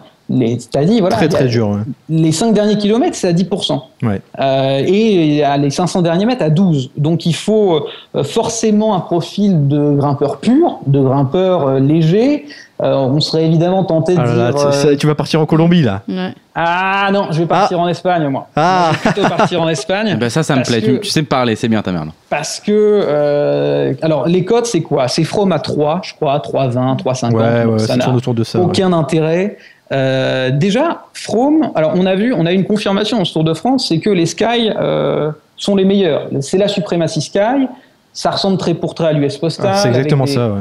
Des lieutenants qui asphyxient les leaders. Mais pour autant, est-ce qu'on a vu un From particulièrement dominateur dans les ascensions? Non, non, bien On sûr. l'a vu à l'attaque en descente, on l'a vu jouer avec les bordures, avec le vent. Euh, il était à sa place en tête dans le Ventoux, mais avec Molema et Porte. Oui. Euh, donc, From à 3, on oublie. Euh, Quintania à 7, bon alors Quintania c'est vraiment une étape pour lui, euh, de toute façon, mais il semble quand même être un peu en deçà euh, de, de son niveau euh, des dernières années. Historiquement, il finit quand même souvent bien en troisième Ouais. semaine. hein. L'an dernier, il a repris, il a repris pas mal de temps à Froome. Il y a deux ans, il a repris pas mal. Il y a trois ans, pardon, il a repris pas mal de temps aussi. Donc, Ouais. euh, mais c'est vrai que Et- clairement, on l'a vu en dessous euh, sur ces Mm. deux premières semaines de course. ouais. C'est difficile de, de le jauger en fait. Ouais, et la dernière fois que, que, que cette montée a été empruntée, c'était au Dauphiné, et Contador avait justement mis en difficulté euh, From, je crois que c'est en 2014, j'ai vu ça, et parce que c'est pas un col qui va particulièrement bien à From, c'est vraiment pur, pur grimpeur. D'accord. Euh, mais Quintania à 7, écoute, moi ça m'intéresse pas forcément. Euh, en fait, je prendrais Quintana, je pense, si euh, sa cote monte au-dessus de, de 10 Ok. et que euh, et qu'une échappée commence à prendre un peu d'avance, qu'on commence à douter est-ce que l'échappée arrivera au bout ou pas. Ouais. Mais à mon avis, de toute façon, euh, soit les Astana, soit les Movistar commenceront à tenter de faire exploser le train Sky dans l'avant-dernier col. Donc j'ai un peu de mal à voir une échappée euh, aller au bout. D'accord. En tout cas, j'ai un peu de mal, c'est plutôt ça, à voir un bet intéressant à faire sur un coureur dans une échappée. Ben, c'est aussi la réflexion que je me faisais parce que euh, c'est vrai que quand tu regardes un petit peu les noms, les cotes, enfin. Entre ceux qui sont fatigués, euh, ceux qui ont montré qu'ils qu'ils n'avaient pas les jambes de manière générale sur ce tour, euh, puis ceux qui de toute façon sont, sont un petit peu impliqués au général, parce que le problème quand tu regardes le classement, c'est que au-delà de une derrière, tout, tout est très pas, serré quoi. Euh, Ouais, ouais. Tu peux pas avoir un, même un Reichenbach maintenant qui est à 8,40, euh, le pauvre il va attaquer, on va, on va jamais lui laisser une marge de manœuvre parce que derrière euh, tout le monde joue, joue sa petite place au classement quoi. C'est Ouais, très très ça. compliqué. Hein. Puis, en plus, c'est une étape qui est vraiment très très dure. Ouais. Donc, euh, tu peux t'amuser. Enfin, on, on s'amuse souvent à mettre des coureurs qui sont qui ont une petite chance, des Zubeldia, des Schleck ou des trucs comme ça. Sauf que là, l'étape est trop dure pour eux. D'accord. Le, le, le pool des, des, des winners possibles, c'est vraiment euh, les énormes grimpeurs, les purs grimpeurs. Alors moi, je me suis dit, ça peut être une étape pour quelqu'un comme Zacharine. Ouais. Euh, si l'échappée va au bout. Zacharine, c'est vraiment le mauvais descendeur, tactique de course euh, à la Pinot, euh, mais euh, vraiment excellent grimpeur. Mais il a, il a pas montré grand chose pour l'instant. Enfin, au niveau des jambes, tu vois, ça a pas l'air de Alors- tourner. Il a, la, la- la dernière ét- l'étape que remporte Pantano, pour moi, c'est probablement le meilleur dans l'école, sauf que il descend comme il est tombé gravement lors du Giro, donc il descend plus. Et visiblement, je crois qu'il a, il a eu un incident, il a perdu ses lentilles ou un truc Ah, ça. d'accord, Il a d'accord. à terre alors qu'il était, qu'il était avec les meilleurs. Enfin bon, de toute façon, Zacharine, tactiquement, c'est. Ah, mais oui, maintenant que tu le dis, ouais, il y avait d'ailleurs une super blague de Laurent Jalabert en, en plein direct euh, où il a dit il a perdu le contact. Je, ça, me, ça me revient maintenant. Ouais. Ouais, ouais. Et, euh, et alors le problème, c'est que Zacharine est coté à 16. Euh, donc coté à 16, c'est voilà, c'est pas les codes du début du tour, ou s'il était à 30, 40, Bah oui, 50, bah oui, bah oui. ça peut être intéressant, mais les bookies ont pris, euh, ont pris, ont pris le pli. Moi, ce qui a retenu mon attention, c'est la cote de Rodriguez, euh, simplement parce que sa cote est à 50. Et 50 pour un coureur comme Rodriguez, c'est-à-dire un grimpeur de poche très offensif, euh, qui peut pas partir en échappée parce qu'il doit être à, il- à, à 5-6 minutes. Il est à 5,54, il est 13 Ouais, e voilà. Mais il peut très bien attaquer dans l'avant-dernier col ou, ou en bas du, du col sans que forcément les gros leaders aillent le chercher. C'est vrai, Et, c'est vrai. et, euh, et en fait, moi, c'est surtout l'intérêt, c'est que la cote est à 50. Ça doit être le.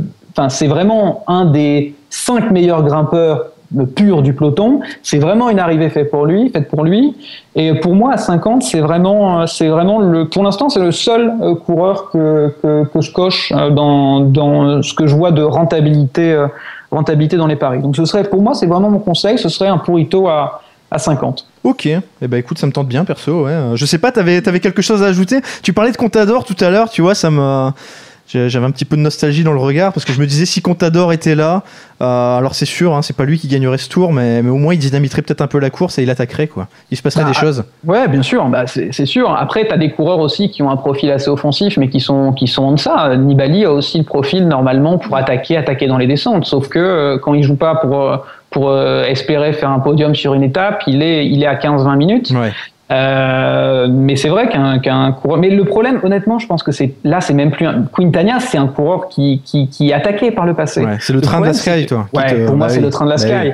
Euh, même Bar- enfin, on voit que les, coureurs- les, les, les favoris, euh, ils attaquent pour, euh, pour montrer que- qu'ils sont assez offensifs. ouais. Mais quand tu vois les attaques de Bardet, Darou, Ah, Valverde, c'est- horrible. En tant que euh, spectateur, c'est horrible à vivre déjà. Alors pour eux, ça doit être terrible quoi. ah mais ils, font ils font ce qu'ils peuvent quoi. Ouais, Mais quand bien tu sûr. vois qu'ils sont asphyxiés par le train Sky. Ah bah quand tu vois que euh, Pouls, euh, Pouls accélère tranquillement en ouvrant sa canette, oui, c'est Ah désespérant, bien sûr. C'est, euh, Il y a, il y a vraiment pas la place. Euh, Froome fait semblant d'attaquer pour regarder un peu. Pour c'est, il y a vraiment une domination qui est vraiment la domination des Eras, Landis, Hamilton Ouais, ouais. euh, de l'US Postal. Mais on peut peut-être Euh, espérer quand même qu'en troisième semaine, en troisième semaine, tous ces lieutenants là fléchissent un petit peu quand même. On peut l'espérer. Ouais, ouais, mais le problème c'est qu'il faudrait qu'ils qu'ils- qu'ils tombent, qu'ils, enfin, qu'ils, comment dire, qu'ils, qu'ils soient dans le dur euh, quasiment en même temps, parce Ouais. que il y, en a- a toujours un autre, c'est vrai. Il y a des, y a, y a tellement de monde que c'est très compliqué. C'est vrai. Et c'est pour ça que la seule solution, ce serait vraiment d'essayer de leur faire, euh, de leur faire du mal un peu plus tôt. Ouais. Après, il faut avoir les moyens et puis c'est s'exposer parce que si ça marche pas et que tu le tentes dans l'avant-dernier col, ton tour, il est, il est terminé et tu joues après la huitième place. Mais il y a des étapes qui sont peut-être plus intéressantes après le contre-la-montre, justement les deux dernières, pour euh, vraiment lancer des. J'ai pas regardé exactement le profil de ces deux dernières étapes, mais elles m'ont semblé vraiment en dents pour lancer des opérations très très tôt dans l'étape. Ouais, Parce que ça sera pas le cas malheureusement des- demain. euh, Les deux cols sont en fin de, en fin de, en fin de course, donc euh, plus, Ouais, avec, bien sûr. avec des mecs qui peut-être après le contre-la-montre seront un petit peu plus loin euh, au général. aussi, oui. Euh, c'est vrai, c'est un et bon, du, un bon du argument. coup, euh, à qui on laissera peut-être un peu plus de champ entre guillemets. Ouais, mais le, le truc, c'est justement ça. C'est que si tu veux euh, entreprendre des grandes manœuvres, c'est simplement pour jouer le général. Euh, les grandes manœuvres, ça a toujours été pour le général. Si c'est pour gagner l'étape, euh, c'est- pas intéressant. Donc, si tu repousses encore les grandes manœuvres, ça veut dire que tu vas pas gagner de temps euh, contre, euh, enfin, sur cette étape, et tu risques d'en perdre de toute façon euh, après-demain sur le Ah, contre-la-montre. clairement, ouais. Donc après, il te reste une étape pour faire des grandes manœuvres, mais tu es déjà à 6 minutes. Donc si vraiment l'objectif des coureurs, c'est essayer encore au moins une fois, enfin même la première fois, de gagner le tour, ce sera, euh, ce sera, ce sera demain. Euh, ju- juste pour conclure, euh, est-ce que tu penses qu'on peut encore espérer Je pense que tu vas me dire oui, mais une petite victoire française avant la fin de ce tour. Je pense que tu vas regarder du côté des Champs-Élysées, non? Ouais, je sais, je sais que tu l'aimes bien, le petit Brian. C'est bon, c'est c'est pas que j'aime bien, mais honnêtement, de toute façon, le problème des Français, c'est que soit ils sont, euh, ils sont clairement décevants. Euh, soit, soit, soit- soit il joue de malchance dans le cas d'Alaphilippe quand même. euh. Soit, soit, soit ils jouent de mal, ouais, ouais, ouais, soit, soit ils jouent de malchance, mais je veux dire, soit ils sont pas trop mal classés comme Bardet, Mm. c'est-à-dire Bardet, c'est, il peut jouer, euh, là il est top 5 pour l'instant. il est Est-ce qu'il peut jouer po- sixième. podium, euh, Bardet crois, ouais, crois Alors, ce podium Alors, Une moi, défaillance j'avais de pris, Mollema euh, et Yates. Mais oui, on s'en souvient que tu l'avais pris, ouais, ouais, tu Moi nous avais parlé. pris Bardet à, à 8, malheureusement je crois qu'il est toujours à 8, donc Ouais, c'est pas, pas 8. le tuyau de l'année. Euh, mais pour moi, le, moi je vais prendre, j'ai pris là un- même un podium de Valverde à 8 sur Winamax, euh, parce que je crois vraiment en un ou deux éclats euh, de, des, des Yates, des, des Portes. Ah, je partage des ton avis, ouais, je partage ton avis. ouais. Et, euh, Ouais. et à 8 sur Win. Alors, j'ai regardé la cote sur PMU, je crois qu'elle est à 5,5. Euh, et donc, ça, me- ça me donne un peu plus confiance dans la cote à 8, à 8 sur Winamax euh, pour, euh, pour Valverde. Euh, en plus, Valverde, c'est un coureur un peu particulier parce qu'il a des pics de forme qui sont moins marqués que, que les autres coureurs. Donc, il arrive à être normalement bon euh, tout au long de la saison, voire très bon. Et en plus, vu que Quintana sont un petit peu en deçà, euh, il va peut-être moins sacrifier. Enfin, de toute façon, il sacrifie Ouais. jamais vraiment pour lui, mais il va peut-être en garder un peu plus, un peu plus pour lui. Et pour moi, une cote à 8 euh, Valverde, euh, ça me semble intéressant. Je pense que Bardet peut encore, encore, euh, encore jouer, mais à mon avis, ça terminera plutôt euh, 4-5 que, que, que, que, que podium. Ouais. D'accord. Bah écoute, très bien. Euh, c'est toujours un plaisir de parler Tour de France avec toi. Enfin, cyclisme en général, je pense qu'on on essaiera de te récupérer euh, sur la Vuelta et sur d'autres Ouais, grands rendez-vous cyclistes parce que c'est vraiment un plaisir. Non, merci à vous en tout cas. Ouais, merci, Merci merci à toi, Tamerlan. À la prochaine. salut. À la prochaine, ciao. Et on va parler un petit peu de sport US. Les sports US. Bon, sport US, sport US, euh, on parle de Ouais. football en fait et de soccer. Donc juste pour donner un petit mot, il y a la, sur la, la finale de la Copa Libertadores, voilà, qui est, moi c'est une coupe qui me tient, qui me tient à cœur. C'est la, c'est la C1 d'Amérique du Sud, quoi, la Ligue des champions euh, d'Amérique du Sud. Et, euh, et là, on a une finale assez, assez particulière parce qu'il y a euh, deux surprises. Alors pour moi, il y a une vraie surprise, l'autre c'est pas, c'est pas une surprise. euh, à mon sens, donc euh, la vraie surprise, c'est l'Independiente de Valle. Ça, C'est euh, une équipe d'Équateur. Voilà, ça ne te parle pas du Ça tout. ne me parle pas du. T'as vu mes grands yeux écarquillés Voilà, là alors Ouais. euh, si vous regardez Winamax, vous ne trouverez pas euh, cet intitulé-là, c'est José Terran, parce que les équipes, des fois, ont plusieurs noms entre le village ou l'intitulé du club, donc c'est un peu particulier. Et euh, bah, pour vous donner un peu une, une comparaison, c'est un petit peu comme si on avait le FC Melun en finale de la C1 euh, européenne, quoi. Donc c'est vraiment là la grosse, euh, la grosse surprise quand même. Ils ont une très belle équipe. Ils ont deux joueurs, deux offensifs qui sont vraiment énormes. C'est Rosangulo et, et, et, et, et Junior Sendoza. Les deux ont mis 6 buts pendant la compète. Euh, alors franchement, Rosangulo, si là vous m'écoutez, vous êtes dirigeant de club, il vaut 1 million, 1 million 5 sur le marché. Euh, il a 22-23 ans. 23 ans, je crois qu'il va avoir là. Euh, c'est Snap, vous y allez Ouais, tout de suite. J'irai le voir sur Football Manager. un, c'est un monstre, il est vraiment, il est vraiment énorme. M'a vraiment séduit. Alors, l'équipe, pour vous donner, c'est une surprise, mais ils ont quand même battu pas mal de monde. Ils ont battu River Plate, malheureusement pour moi. Ils ont battu les Pumas, ils ont battu Boca Junior. Donc, euh, les, les vrais grands noms. voilà, ils ont, ils ont battu vraiment des gros gros noms. Et d'ailleurs, c'est une finale assez exceptionnelle parce que depuis 91, c'est la première fois qu'il n'y a pas une équipe argentine ou brésilienne en finale. Ça fait 25 ans que c'était pas arrivé. Mais ça confirme un peu une tendance qu'on qu'on- qu'on ressent dans ce que tu nous expliques chaque semaine, c'est qu'il y a une vraie- un vrai avènement du football euh, mexicain, colombien. Non, euh, exa- eh, exactement. Donc là, là vraiment, euh, Independiente de Valle, c'est vraiment la grosse surprise à mon sens. L'autre, c'est euh, l'Atlético Nacional de Medellín. Donc euh, là, pour moi, c'est pas du tout une Il y a- surprise. Je il y les a avais des- il y a des Escobar dans l'équipe? Voilà, c'est la ville c'est la, la ville d'Escobar forcément. Euh, ils étaient sur le tournage de Narcos 2, je pense. Mais euh, alors eux, par contre, moi, je les avais pris en, je les avais pris en demi-finale euh, à 5. Euh, pour moi, c'était un snap, c'était cadeau la cote. hein. Ils ont une équipe énorme. Ils ont un monstre devant, c'est Miguel Borja. Lui, c'est, il est énorme. C'est simple sur les demi-finales. Ils ont mis 4 buts, bah, il a mis les 4. Ah oui. Voilà, il est en détente. Un petit doublé à l'aller, un petit doublé au retour, histoire de marquer un petit peu sa, patte. Et ils ont un autre qui est un ailier, qui est Marlos Moreno, qui est meilleur passeur décisif de la Coupe. Donc ils sont très bien, ils ont une défense de fer. Ils ont vraiment une grosse défense et à domicile, ils sont intraitables.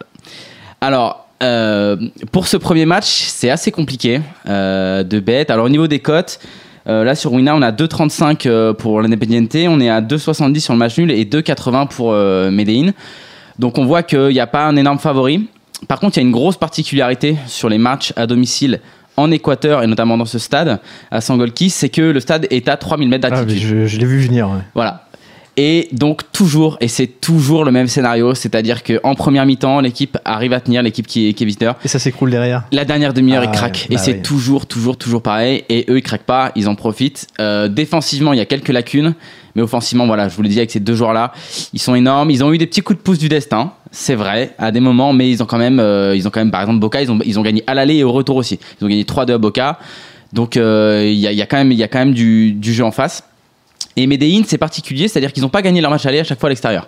Soit ils font match nul, soit ils perdent d'un but. C'est-à-dire qu'en gros, un petit peu leur politique à l'extérieur, c'est euh, on cadenasse derrière, on essaye d'en prendre un, pas plus, euh, et on essaye de jouer les contres, mais ils jouent même pas forcément à fond les contres. Par contre, quand ils arrivent à domicile, là ils sont dans un stade, c'est une ambiance mais de malade mental. Vraiment, je vous conseille de regarder le match. Le match, ça, joue, c'est euh, dans la nuit de mercredi à jeudi à 3h du matin. C'est sur SFR Sport 2, donc euh, c'est en clair. réveil, ouais, Ouais, ouais, vous. Pouvez, vous pouvez le voir, c'est en clair. C'est une ambiance de malade, vraiment. Donc, par contre, voilà, comme je vous l'ai dit, au match retour, ils mettent à fond. Donc, sur le match aller, je pense que je mettrai une pièce euh, sur l'Independiente. Vous pouvez le choper un peu plus haut, je crois qu'à mon sens, à 2,52-60, c'est- ça peut choper. Euh, même si à 2,35, je pense que la pièce euh, mérite quand même parce que le fait que voilà ce, ce stade soit euh, en altitude, c'est quand même pas négligeable, c'est assez important. Le terrain aussi est un peu dégueulasse, il faut dire ce qui est. Donc ça va pas aider le, le jeu de Medellín. Donc euh, voilà, là je pense que je tenterai la petite, la, enfin surprise, c'est pas, pas une surprise, mais la, la, la, la petite cote voilà sur l'Independiente au, au match aller. Et par contre au match retour, non, au match retour, je mettrai vraiment Medellín dans leur stade. Ils sont, ils sont vraiment, vraiment intraitables. Donc voilà. Mais en tout cas, même si vous voulez pas bête, regardez parce que vraiment la Ah, mais finale non, de la Copa Libertadores, c'est vraiment énorme. Tes arguments m'ont bien plu, ouais. C'est vraiment. Et il y y a de très très très beaux joueurs, dont bah, le Michael Borja que je parlais tout à l'heure pour l'équipe de Colombie, qui est en équipe de, Col- de Colombie et, euh, et qui devait pas y être à la base parce que il y a des joueurs en fait qui ont été retenus par leur club et il était pas pris et là il a tellement explosé que bah, c'était obligatoire et je pense que c'est un plus en fait que euh, que les le joueur il me semble euh, je sais pas de bêtises c'est euh, ouais c'est Quintero qui, est- qui a pas été pris qui a été retenu par son club et donc ils ont mis Borja à la place et je pense que c'est une bonne nouvelle pour la Colombie D'accord. donc voilà sur ce petit point euh, Eh Copa très bien. Très, très on va bien. passer au Gumball Time avec le, le quiz de Caddy. C'est parti. Gumball Time Allez, pour Ah, finir cette belle un- je suis un émission. petit peu triste parce que mon quiz au fur et à mesure de l'émission s'est réduit. J'ai prévu plein de questions, j'ai vu les rayer parce que vous aviez bien, euh, bien révisé, bien travaillé tous les deux là. Donc, euh, donc voilà, on limite ça. Ça va être court, ça va être rapide. Euh, c'est pas un quiz de rapidité, c'est un quiz à la cool. Hein. Euh, un- vous êtes un peu en free roll là. Je vais pas vous donner de free bet. Ah, ok, oh, c'est pas grave, hein. pas grave. Allez, ça y est, il enlève le casque du coup. Non, non, non, je reste, je reste, je reste. Donc allez-y gentiment, voilà. Messieurs, dames, depuis quand les JO d'hiver et d'été sont-ils décalés? J'ai découvert ça tout à l'heure, je, pen- je pensais honnêtement que c'était euh, beaucoup plus ancien. Euh, on va dire Vous savez- 80, 96. Ah, ah, 96 Comment T'as triché? Comment non, non, non, j'ai dit au pif. C'est 96. pas très longtemps. Je me Mais dis, ouais, bon. non mais moi j'étais persuadé que, enfin, limite je pensais Ah, que ça avait toujours été le cas en fait. Ouais, ouais. 96, avant c'était en même temps, enfin c'était euh, c'était la même année quoi. Pas en même temps évidemment parce que Ouais. sinon c'était compliqué, mais c'était la même année. C'est fou quand Bah, tu vois, moi, dans ma tête, ça a toujours été décalé, tu vois. donc, Bah, euh, voilà. bah, Petite question culture générale. Quelles sont les cinq disciplines Vous n'êtes pas obligé de me trouver les cinq. Si vous en trouvez déjà, on va dire trois, ça sera déjà très bien parce qu'il y en a deux qui sont très difficiles. Quelles sont les cinq disciplines qui ont fait l'objet de compétitions officielles lors de toutes les éditions des Jeux Olympiques? Toutes les éditions, depuis le début, depuis euh, 1896. La natation, La natation y est, l'athlétisme. tout à fait. Et, et là, ça se complique. Ouais, ça se complique. Ouais, là, ça se complique. Le aïe, aïe, judo. aïe. Eh non, non, non, le judo y est pas. Il y a un sport que t'aimes bien pour ton chichi. Un sport, basket. un sport sur lequel t'as parié gros. Ah, l'escrime. l'escrime. Ouais. les, les deux autres sont introuvables, mais- il y avait donc la, gymnis- la gymnastique artistique Ah ouais, et il y avait le ça. cyclisme. Le cyclisme. Et moi, ça m'a paru dingue. Quoi. Il y avait déjà du Ouais. cyclisme au JO en 1896. Enfin, en fait, ça, ça coïncide avec la période de création des grands tours, euh, Ouais. des grandes, enfin pas des grands tours, mais des grandes compétitions. Je sais plus la doyenne. Liège-Bastogne-Liège de quand ça date exactement, mais c'est à peu près dans ces eaux-là. C'est à peine plus vieux, je pense. Fin, fin 19e. Ça nous rajeunit pas tout ça. Une petite question un peu plus fun. Lequel de ces sports a été un jour incorporé au programme des compétitions officielles des Jeux Olympiques? C'est-à-dire, je vais vous donner une liste. Dans cette liste, il y a un seul sport Qui, était vraiment dans les compétitions officielles des épreuves olympiques. Le bras de fer, la course de sac, le tir à la corde, la pétanque Bras de fer over le- the top, bras de fer avec, euh, ou le- avec Rocky. ou le foot Avec américain. euh, Stallone, quoi. Le bras de fer, la course de sac, le tir à la corde, la pétanque ou le foot américain. Vous avez le droit chacun à une réponse. Ah, moi, j'aurais dit la pétanque. Ouais, je vous dis la pétanque aussi. Ah non, la pétanque, ça fait partie des sports qui ont été présentés en démonstration. Le foot américain, là, c'est un piège, c'est aussi en démonstration. Euh, le bras de fer, écoute, à ma connaissance, non, ça y a jamais été. Ni la course de sac, par contre, le tir à la corde. Le truc de kermesse, là, le truc où on met une corde, là, on met deux groupes de chaque côté, on met trois gars de chaque côté, ou peut-être cinq, j'en sais rien, et on tire, on tire, on tire, là. Bah, ça, c'est un sport olympique. Voilà. Ah bah, Je sais pas si vous imag- imaginez un peu l'équipe chinoise ou l'équipe japonaise face à une équipe de, de Samoans ou de Fidjiens, quoi. Tirer à la corde, enfin, ça devait être beau quand même. Euh, Est-ce que j'ai autre chose? Ouais, ouais, j'ai quand même autre chose. Euh, ça va être la petite dernière, toujours dans ce registre historique des Jeux Olympiques. J'aimerais, j'ai j'ai- encore une fois, j'ai cinq pays, si vous m'en trouvez trois, c'est très bien. Cinq pays qui ont envoyé des délégations lors de chaque édition des Jeux Olympiques. Il n'y a que cinq pays qui ont été présents Les Américains, sur chaque édition. Ah bah, les Américains, non. Tu vois. Ah, les Américains n'ont pas toujours La été là. France la France, La France, oui. Oui, madame. Ah, la Ah, Grèce. ah, ah, La Grèce, ouais. Pas mal. L'Italie Non. Non, non, après, après on a la Suisse, c'est introuvable la Suisse. hein. La La Russie Suisse a toujours été là, la Russie non plus. Et encore moins, euh, encore moins dans deux mois, là, Ouais. les pauvres. Non, non, il y a l'Australie et il y a la Grande-Bretagne avec une spécificité pour la Grande-Bretagne, c'est que c'est la seule nation qui a obtenu une médaille d'or à chaque, euh, au moins une médaille d'or Olympiade. À chaque Olympiade, c'est les seuls. Bravo. C'est les seuls, il n'y en a pas d'autres. Voilà, et pour, euh, pour refermer ça, bon, c'est c'est pas vraiment dans le registre du quiz, mais on parlait tout à l'heure des disciplines qui, qui sont amenées à intégrer le programme ou à en disparaître. Euh, en 2020, il y a déjà des discussions, donc je- là je re- j'ai retrouvé mes notes par rapport à ce que j'ai dit tout à l'heure, c'est bien 28 disciplines maximum. Mm. Euh, dans les disciplines qui pourraient sauter dans 4 ans, il y a le, taek- le taekwondo qui pourrait sauter, c'est un des candidats au- à la disparition, et il y a la voile. Alors c'est vrai que la Ah, voile... la voile euh, bon, olympique. Mm. il y a la voile aux Jeux Olympiques. Et dans, la- dans les Ouais, candidats... on n'est pas trop mauvais en plus, les Mais non. Français en général. Non, non, non, non, Donc, souvent, euh, une faut pas nous enlever nos chances médaille, de une petite médaille. médaille de bronze. Euh, et dans les candidats qui pourraient euh, intégrer justement, il y en a plusieurs, hein, il y en a une bonne dizaine. Pokémon Go, non? Non, il n'y a pas Pokémon Go, mais va le, savoir. le kitesurf, Peut-être en et, 2024. On, on en parlait euh, cette année. Il y avait le J'ai- j'ai vu- karaté, J'ai vu, qu'il y avait ça. euh, ouais, le karaté, le kitesurf et le roller. Il y a le roller, il y a le roller, il y a l'escalade sportive, il y a le squash. Le squash, c'est Ah, quand même dingue que ça y soit ouais, pas c'est déjà. vrai ça. Et il y a le bowling. Et je sais, Ah, dans, tous les c'est critères, il y, a un- il y a un critère d'universalité notamment. C'est pour Ouais. ça que le rugby à 15 y est pas. C'est qu'il est pas, euh, voilà, et c'est pas un sport universel. Il y a plein de Mm. pays qui connaissent pas du tout. Si t'as pas ce critère d'universalité, voilà, ça passe pas. Tu peux pas intégrer le programme. Ce qui explique qu'on ait certains sports comme ça qui paraissent. euh, qui paraissent évidents et qui sont pas. Par exemple, on n'a pas de. Là, j'ai j'ai remarqué que dans le programme, on n'avait pas de hockey sur glace, on n'avait pas de, de patinage artistique. Enfin, je trouve ça fou quand même. Ah, mais en Bah, même temps, si. dans les pays chauds, euh, t'as pas de glace, quoi. Tu veux faire comment Du hockey sur glace, toi Non, Bah, euh, c'est dans les oui. Jeux d'hiver. Euh, euh, Voilà, je- ça va être Jeux d'hiver. Mais Merci, alors, attends, pour mais alors, cette attends, belle mais, alors attends, mais C'est ça, le c'est ça, divers. c'est ça qui est fou, c'est j'ai pas réfléchi quand j'ai lu ça. mais, mais maintenant que vous le dites, ça veut dire qu'il y a remarqué une- qu'il n'y avait pas mais- de ski? Non, non, mais attends, mais attends, ça veut non parce que dans la liste que j'ai regardée, c'était la liste JO d'été. Ça veut dire qu'à une époque, il y en a eu dans les JO d'été. C'est ça que ça veut dire.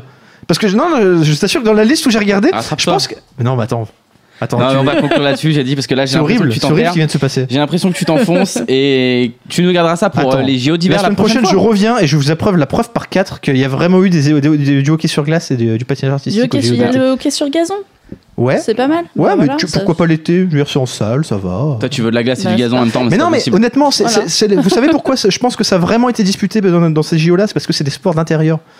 Euh, une patinoire, euh, que ce soit pour le hockey sur glace ou le, le patinage artistique, t'as pas besoin de. Tu vois Il n'y a pas de contrainte saisonnière. Non, mais vraiment Tu me regardes là, mais je, Ouais, je- non, mais je te regarde, mais je dirais non. on va vérifier après. Je Quand dirais même. non, on va vérifier non, après quand même. Bon, mais en tout cas, je vous remercie, Caddy et Flo, pour, euh, pour cette émission. Merci, merci à à, vous, Tamerlan également d'être Ah, venu euh, nous donner ses lumières sur le, sur le vélo, notre, Ouais. notre super tipseur vélo.